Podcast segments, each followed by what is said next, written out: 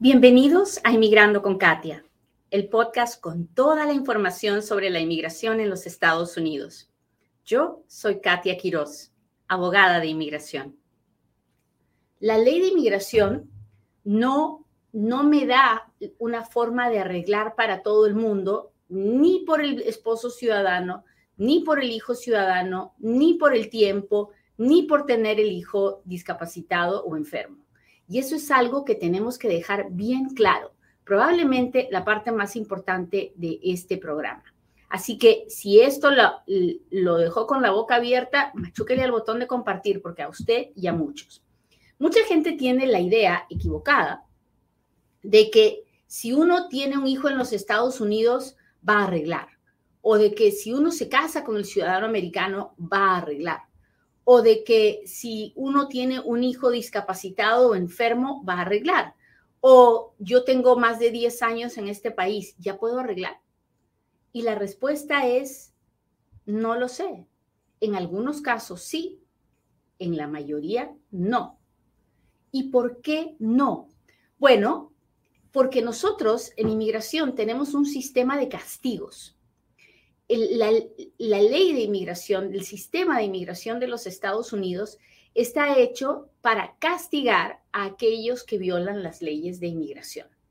Entonces, si usted entró legal y se quedó indocumentado, tiene un castigo. Si usted entró indocumentado, tiene otro castigo. Si usted vive más de un año y luego se va, tiene otro castigo. Y si usted se vuelve a meter indocumentado, tiene otro castigo. Si usted comete un, delito, tiene un castigo. Si ese delito es más fuerte, tiene otro castigo. ¿Me está entendiendo por dónde va el asunto? ¿Sí? Si me está entendiéndolo, póngame sí, Katia, te estoy comprendiendo. Dígame, por favor. ¿Dónde están mis amigos del TikTok? Hola, muchachos. Hola, hola, hola. Gracias por estar aquí. Gracias a todos los que me contestan. Hola, Yuris. Hola, Mine. ¿Cómo está? María. Gracias, Karina, por estar aquí.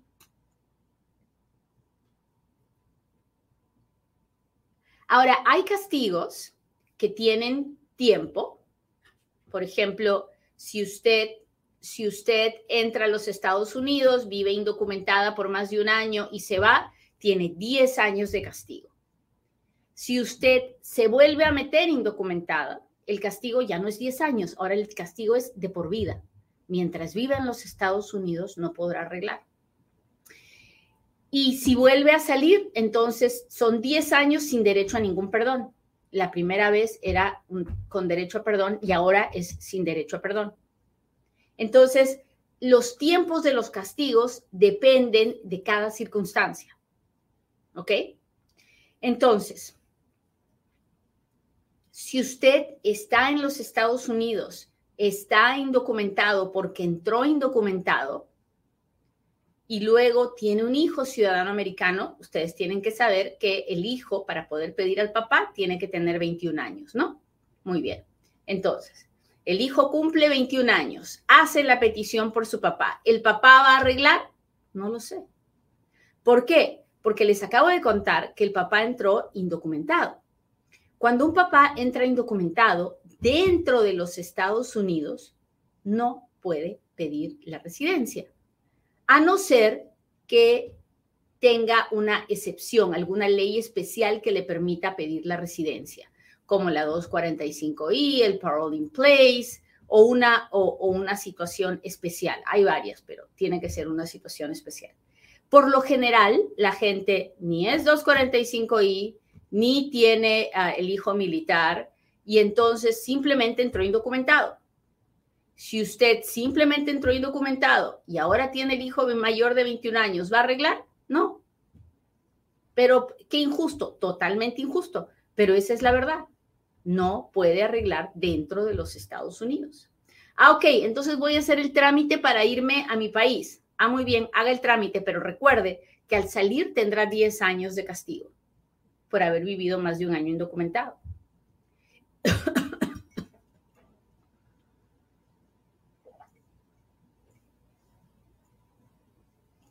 Perdón, muchachos, perdón. No les quiero toser en la cara.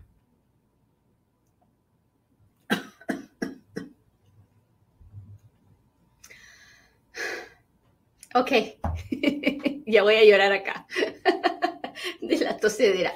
Muy bien. Entonces, ah, el otro día Carla me decía, mamá, ¿puedes dejar de decir entonces? Y le digo, pues es que soy bien peruana, no puedo. Cuando esta persona que su hijo la pidió sale a su país de origen, tiene 10 años de castigo y entonces el oficial de inmigración le va a decir, ok, señor, usted no le puedo dar la residencia porque tiene 10 años de castigo, pero usted puede pedir un perdón. Y él va a decir, ah, el perdón, ok, voy a hacer el perdón. Para hacer el perdón tiene que tener papá, mamá o esposo, ciudadano o residente. Y el papá o mamá va a decir, pues no tengo nada de eso. En ese momento se acabó el perdón, porque los hijos no cuentan para el perdón. Entonces, antes de que eso pase, las personas vienen a hablar conmigo con una de las abogadas aquí de mi firma y las abogadas le dicen, no, pues usted no puede arreglar, aunque tenga el hijo ciudadano mayor de 21 años. Y entonces, si usted es inteligente, dice, ay Diosito, gracias por haber hecho esta entrevista con esta abogada, porque entonces no me, no me arriesgo a salir a mi país de origen y a quedarme votado afuera, ¿verdad? Si usted no es tan inteligente, usted dice, esta abogada no sabe nada. que también puede pasar. Hasta me puede poner un mal review porque le estoy, porque no le dije lo que usted quería escuchar. Pero así es como funciona la ley de inmigración. Así como les he contado la historia de este hijo con este papá, igualito sucede con un esposo o una esposa ciudadana americana. Exactamente la misma ley. Se da cuenta cómo no todo el mundo puede arreglar a pesar de estar casado con el ciudadano o de tener el hijo ciudadano? Ahora, ¿quién puede arreglar cuando tiene el hijo ciudadano o el hijo o el esposo ciudadano? Pues pueden arreglar las personas que entraron legalmente, entraron con una visa de turista, de estudiante, de inversionista, aunque se queden indocumentados, van a poder pedir la residencia dentro de Estados Unidos, siempre y cuando no tengan otra razón para que los descalifiquen, ¿no? Entonces, ¿Cuándo arreglamos? Pues las personas dentro de los Estados Unidos podemos arreglar a través de una petición familiar, si es que estamos legalmente en estatus, o si tenemos la 245i, que es una ley que nos permite arreglar dentro de Estados Unidos, a pesar de estar indocumentados, pagando una multa de mil dólares, siempre y cuando la petición haya sido hecha antes de enero 14 de 1998, no importa cuándo es que yo haya entrado, o antes de abril 30 del 2001, siempre y cuando yo pueda probar que estaba, mi cuerpo, mi yo estaba presente en los Estados Unidos en diciembre 20 del 2000. Entonces, cuando tengo ese requisito, no importa si estoy indocumentado, voy a poder pedir la residencia dentro de los Estados Unidos hay otras personas que pueden no tener papá, mamá, esposo, eh, ciudadano americano, pero que tienen el hijo ciudadano americano y que entraron legales y luego se quedaron indocumentadas. Esas podrán pedir la residencia dentro de Estados Unidos. Pero si usted entró indocumentado, solamente que sea 245I o que tenga un hijo militar o veterano o un esposo militar o veterano. Ahora vayamos, ya hablamos de las peticiones familiares, que es una forma de arreglar. La otra forma de arreglar es a través de VAWA o Visa U.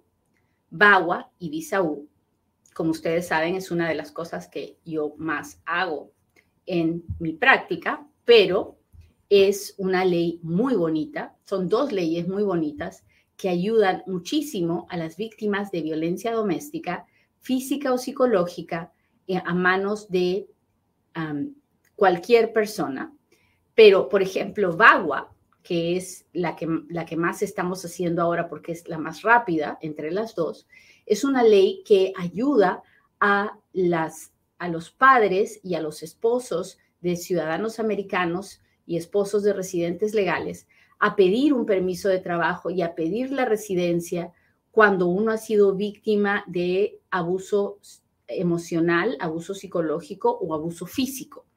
Entonces, esta, esta visa no mira a cómo entró la persona, no importa si entró legal, no importa si entró indocumentada, no mira a, a, las deportaciones que la persona pueda tener previas.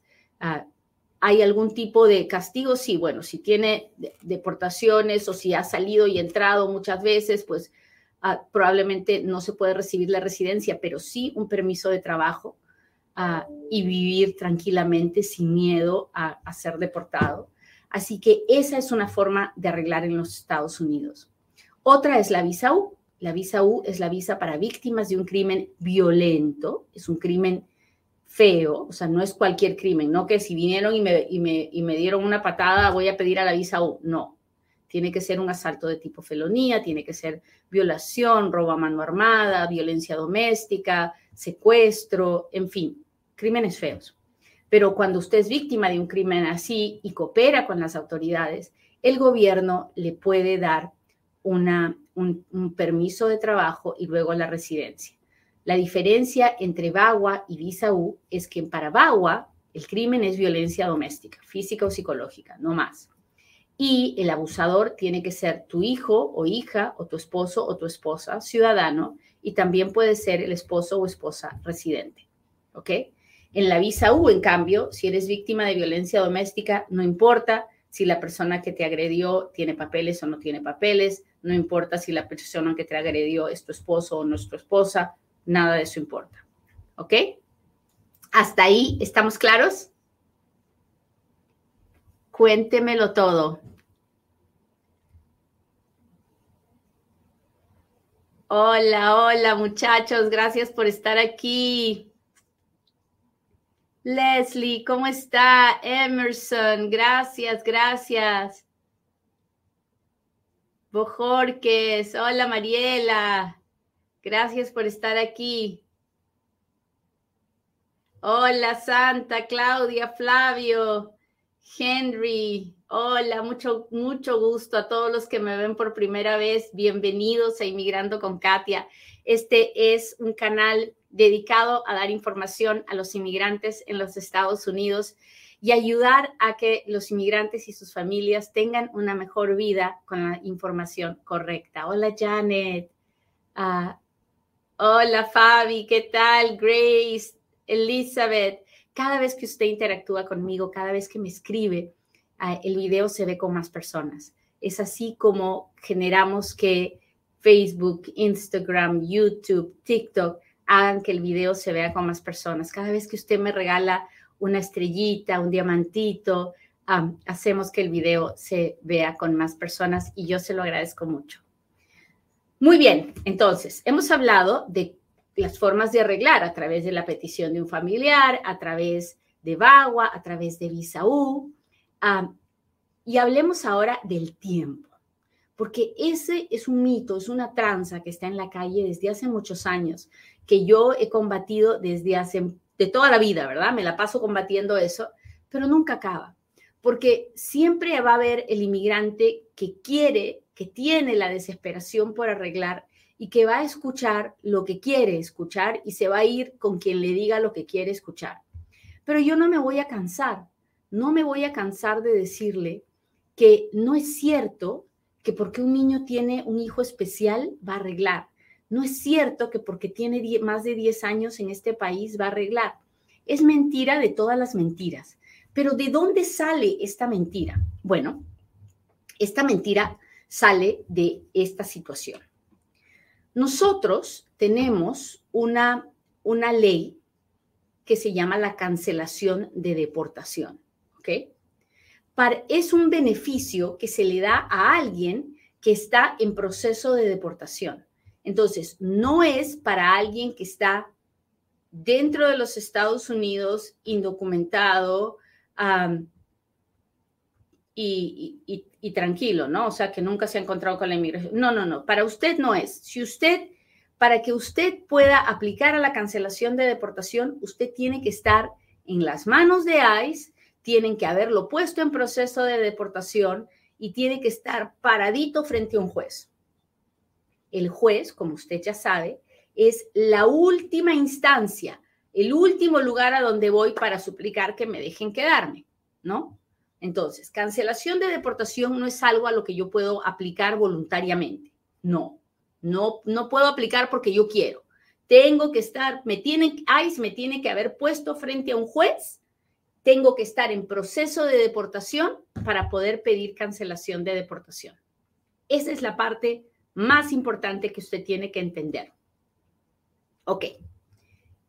Estamos frente al juez de inmigración, estoy a punto de que me deporten y le voy a decir al señor juez, señor juez, quiero pedir cancelación de deportación. ¿Qué es cancelación de deportación? Es cuando yo digo, mire, tengo estos requisitos. Tengo más de 10 años en este país. De ahí empieza el asunto. Tengo más de 10 años en este país, tengo buena conducta moral, nunca me han deportado antes, por eso es que me puedo parar frente a usted, señor juez. no, no, eh, de los 10 de los más de 10 años que tengo en este país, nunca he viajado por más de seis meses fuera de los Estados Unidos. Tengo mamá, papá, esposo o hijos menores de edad, ciudadanos o residentes. Y hasta ahí usted me dirá, hoy Katia, tengo todo, tengo todo lo que estás diciendo. Muy bien. Ahora viene lo más difícil. Tengo este familiar que si usted me deporta, mi familiar va a sufrir un grave, un sufrimiento extremo e inusual. O sea, el sufrimiento de mi familiar no va a ser terrible, no va a ser triste, no va a ser un sufrimiento extremo, no, va a ser extremo y también inusual, algo que no es común que pase cuando la familia se separa o cuando el papá se va o la mamá se va. Esto es inusual, esto es raro, rarísimo de todas las rarezas. ¿Ok? El 98 o 97% de los casos de cancelación de deportación se pierden y la persona termina con una orden de deportación. Pero porque hay un 2 o 3% de personas que ganan, es que hay todo este mar de gente que dice, ay, yo arreglé porque tengo un hijo especial. Entonces, ahí van 100 papás con hijos especiales a tratar de que los pongan en proceso de deportación para aplicar a cancelación y que creen que pierden y terminan con una orden de deportación y luego hay que gastar más dinero en apelar la orden de deportación y si pierden la apelación, ahí es cuando viene, ahí sí los recoge. ¿Ok? Entonces, Katia, pero ¿por qué nos cuentas esto? Porque mire, yo estoy de acuerdo en hacer un caso de cancelación de deportación cuando ICE me agarró o cuando yo apliqué para algo que no tenía que aplicar porque no calificaba y me negaron y me pusieron en proceso de deportación pero no estoy de acuerdo con que nadie se voluntarice para pararse frente a un juez. ¿Y cómo hace la gente para voluntarizarse? Hace una aplicación de asilo político para que se la nieguen, para que lo pongan frente al juez. Porque la verdad es que si usted realmente tiene un niño discapacitado o tiene un papá o una mamá muy enfermo o una esposa o un esposo en una situación terrible, lo último que usted quiere en esa situación es encima tener una orden de deportación, ¿verdad? Esa es mi forma de verlo. Entonces, ¿es cierto que nomás porque tengo 10 años en este país voy a arreglar? Contésteme usted, ¿es cierto? A ver, ¿quiénes son los estudiantes aplicados que me están, que me están prestando atención? Cuénteme, cuénteme si usted me está entendiendo. María Guadalupe dice no, Lizar dice no, Laura dice no, Rocío dice no. Así es, no es cierto, no es cierto. Ahora, si usted me llama y me dice, Katia, quiero aplicar para cancelación de deportación porque mira que tengo mi niño autista, yo no la voy a ayudar, yo no la voy a voluntarizar. Pero si usted me llama y me dice, Katia, hubo una redada en mi trabajo, me agarraron, estoy en proceso de deportación, ¿qué vamos a hacer? vamos a aplicar a cancelación de deportación, de todas maneras. No porque yo me voluntaricé, es porque es lo, lo último que me queda por hacer. Y voy a ponerme en manos de Dios y voy a hacer el mejor caso que pueda, sabiendo que es probable que me vayan a negar. Pero Katia, ¿tiene el hijo autista? Sí. Pero ¿sabe una cosa? Si en su país hay escuelas para niños autistas, hay médicos que traten niños autistas, al juez no se le hace ningún problema negarle el caso. Así como lo oye. No por el hecho de que usted tenga un niño autista es suficiente para que le aprueben un caso de cancelación de deportación. Depende de la discreción del juez pero no es algo a lo que esta persona se va a voluntarizar. Ya está en manos de ICE, ya está en proceso de deportación. Entonces, después de haberle explicado todo esto, ¿cuándo voy a arreglar? Bueno, la verdad es que las leyes de inmigración cambian constantemente y que la situación de un inmigrante no es la misma hoy que era ayer o hace dos años o hace diez años. Mucha gente a la que hace 10 años le dije, no, pues no, ahorita no podemos hacer nada, hoy día puede arreglar. Mucha gente que hoy día puede arreglar, ah, probablemente en unos años, si algo cambia y se pone feo, no podrá. Definitivamente necesitamos una reforma migratoria, porque eso ayudaría a que la gente arregle masivamente. Y por eso luchamos hace 30 años que estamos luchando por eso. Y no nos cansaremos de luchar. ¿Cuándo voy a arreglar? Pues tienen que haber cambios en la ley o usted tiene que estar, sobre todo si usted tiene familiares con papeles, usted tiene que tener peticiones familiares en el sistema de inmigración. No importa que su familiar sea su hermano, su papá viejito y usted sea casado, no importa, no importa cuánto se demoren las peticiones, hágalas, hágalas, porque usted no sabe cuánto tiempo pasará antes de que usted pueda arreglar. Todos los meses yo arreglo personas que han esperado 25, 30 años por la petición de un hermano, así como lo oye, porque no es fácil arreglar en este país. Así como les he contado, es muy difícil. Pero si usted, si usted sigue mi consejo y hace sus peticiones familiares, pues si no llega a haber una reforma migratoria, arreglará a través de esa petición. Pero si usted no lo hace pensando, ay, demora mucho, pues entonces nos quedamos a vestir santos. Así dicen en mi país, nos quedamos a vestir santos. Así que debemos perder las esperanzas. No tengo nada de lo que has dicho, Katia, entonces no tengo manera de arreglar. No, esa no es la manera de pensar. Todos algún día arreglamos, tarde o temprano, de una forma, de otra forma. No podemos de dejar de luchar y no podemos dejar de informarnos porque hace cuatro años el, presidente Trump nos había puesto una ley de carga pública, una regulación de carga pública que parecía que ya nadie iba a poder arreglar. Ahora eso ya no está. Ahora, este, hace 10 años no existía el parole in place, ahora existe el parole in place. ¿Sabe Dios qué pasará mañana? Así que usted manténgase al día con la información de inmigración, porque hoy día tal vez no puede, pero mañana sabe Dios. Así que la lección de hoy es, ¿Cuándo voy a arreglar? El día que tenga los requisitos que se necesitan para alguna ley que esté vigente en ese momento. En este momento les he contado las rutas que hay para una persona que está indocumentada en los Estados Unidos.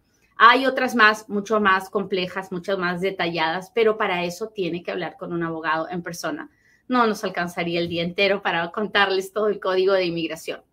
Pero si le gustó el programa, compártalo póngale un dedito, un corazoncito, déjeme saber que estuvo aquí conmigo. Y si tiene preguntas, si quiere aprender a través de la historia de otras personas con las preguntas de los demás, pues quédese y escúcheme porque ahora es cuando Katia responde.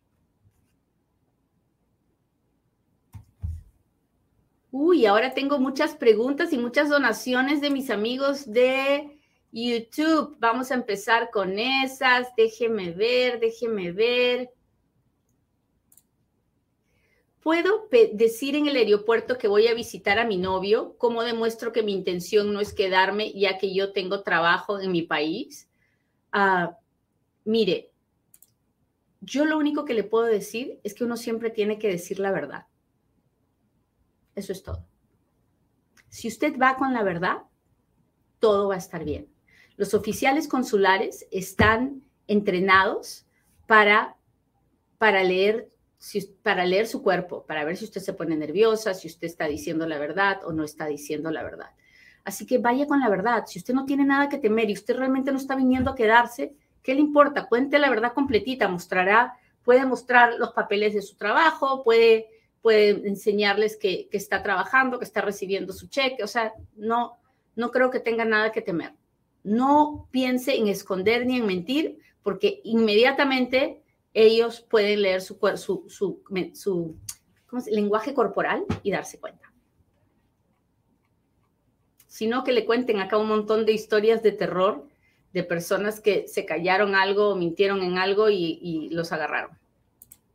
Tepeciano con hijo ciudadano y orden de deportación en ausencia. ¿Puede pedir un parol para salir del país y obtener la entrada legal?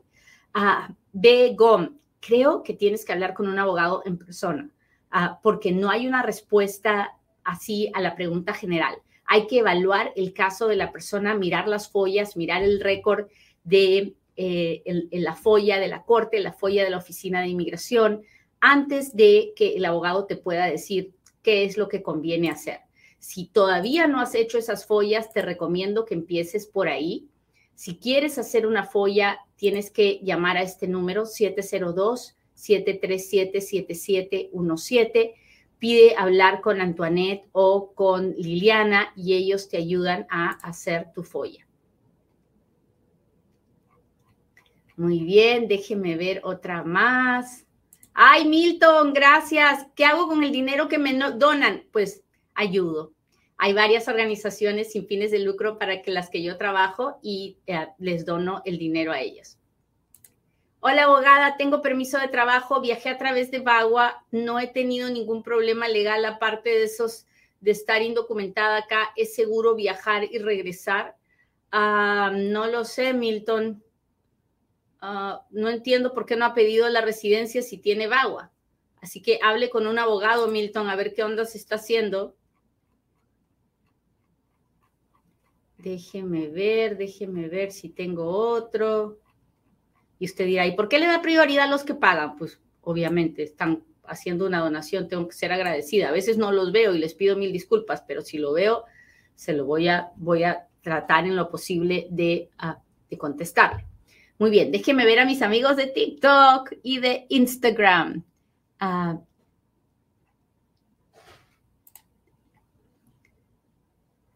No puedo pedir residencia, pero tengo permiso para trabajar. Hola, Bernabé, gracias por estar aquí. Ah, me quedé con visa hace seis años. Ay, ya me lo pasé. Me quedé con visa hace seis años. Mi novio es residente. ¿Puedo hacer ajuste de estatus? No, no puede. Tiene que hablar con un abogado, niña bonita. No vaya a meter la pata, ¿ok? Hola, Faloiri 1977 y si el niño tiene leucemia por mi visa, pero mi visa está por vencerse, ah, hable con un abogado antes de hacer cualquier cosa. Ah, hable con un abogado antes de hacer cualquier cosa. No saque conclusiones a la ligera. Saludos desde Las Vegas, muchas gracias. Hola Laurita, gracias. Ah, mi papá me pidió, ay, ay, ay, ay, ay. Mi papá me pidió en el 2013 después de cumplir los 21 años. Entonces, eso quiere decir que usted es la primera categoría preferencial. Vaya, mire mis videos del, boletín de visas en YouTube para que entienda qué es lo que está esperando, qué es lo que tiene que hacer.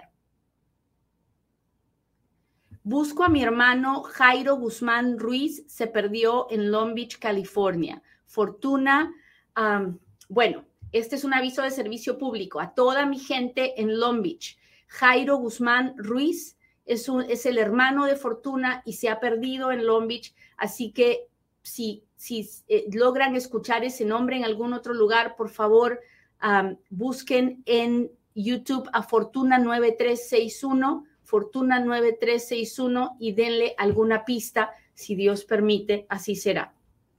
Voy a estar orando, Fortuna, voy a estar orando.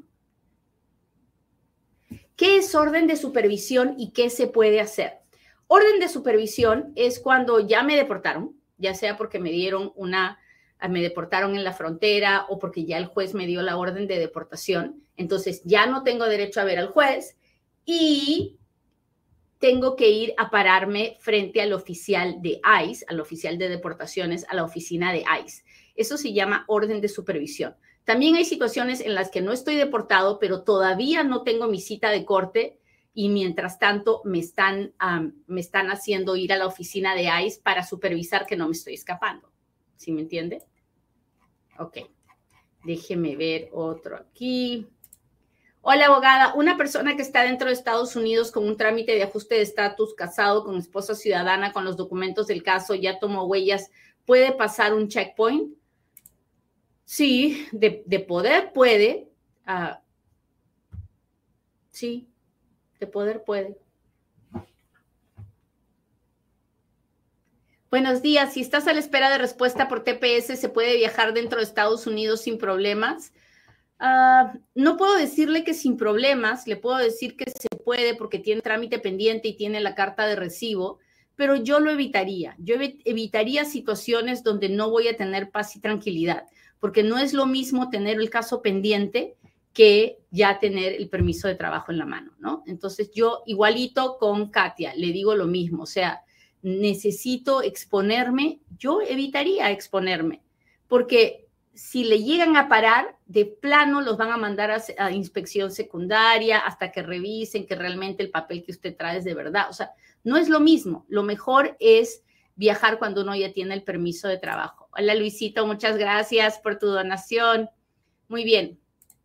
¿Qué opina de eso que dicen que se puede pedir un número del IRS para trabajar? No, no hay ningún número del IRS que te, que te permita trabajar en los Estados Unidos si estás indocumentado o si estás con visa de turista. No, no es cierto.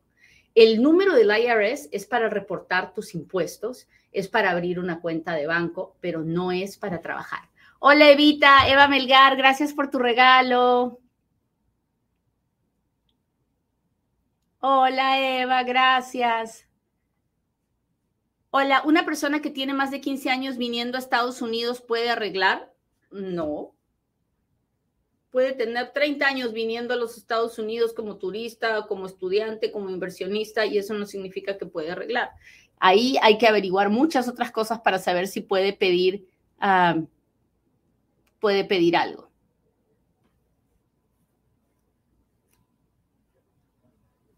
Cora dice, me han dicho que solo puedo pedir permiso de trabajo y no puedo arreglar por VAWA. Hay situaciones así, Cora.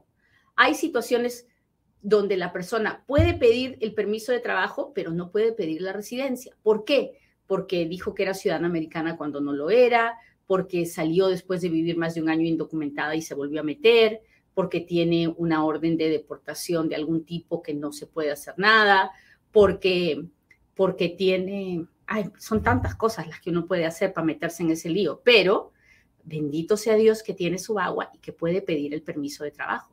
Muchas veces, cuando yo veo complicaciones en un caso, en vez de pedir la bagua y la residencia al mismo tiempo, pido solo la bagua, porque me quiero asegurar de tener primero mi bagua antes de arriesgarme a algo más.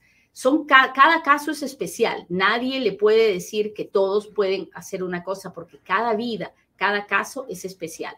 Por eso, si usted me dice, ay, pero mi prima, mi compadre, ni su prima, ni su tío, ni su compadre es usted.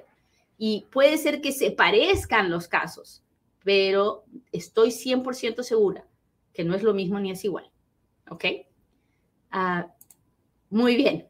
Les agradezco mucho que me hayan acompañado hoy día. Me tengo que ir a trabajar, pero con el favor de Dios nos veremos en el próximo Inmigrando con Katia. No se olvide que estamos todos los lunes a las ocho y media de la mañana en Inmigrando con Katia. Bye.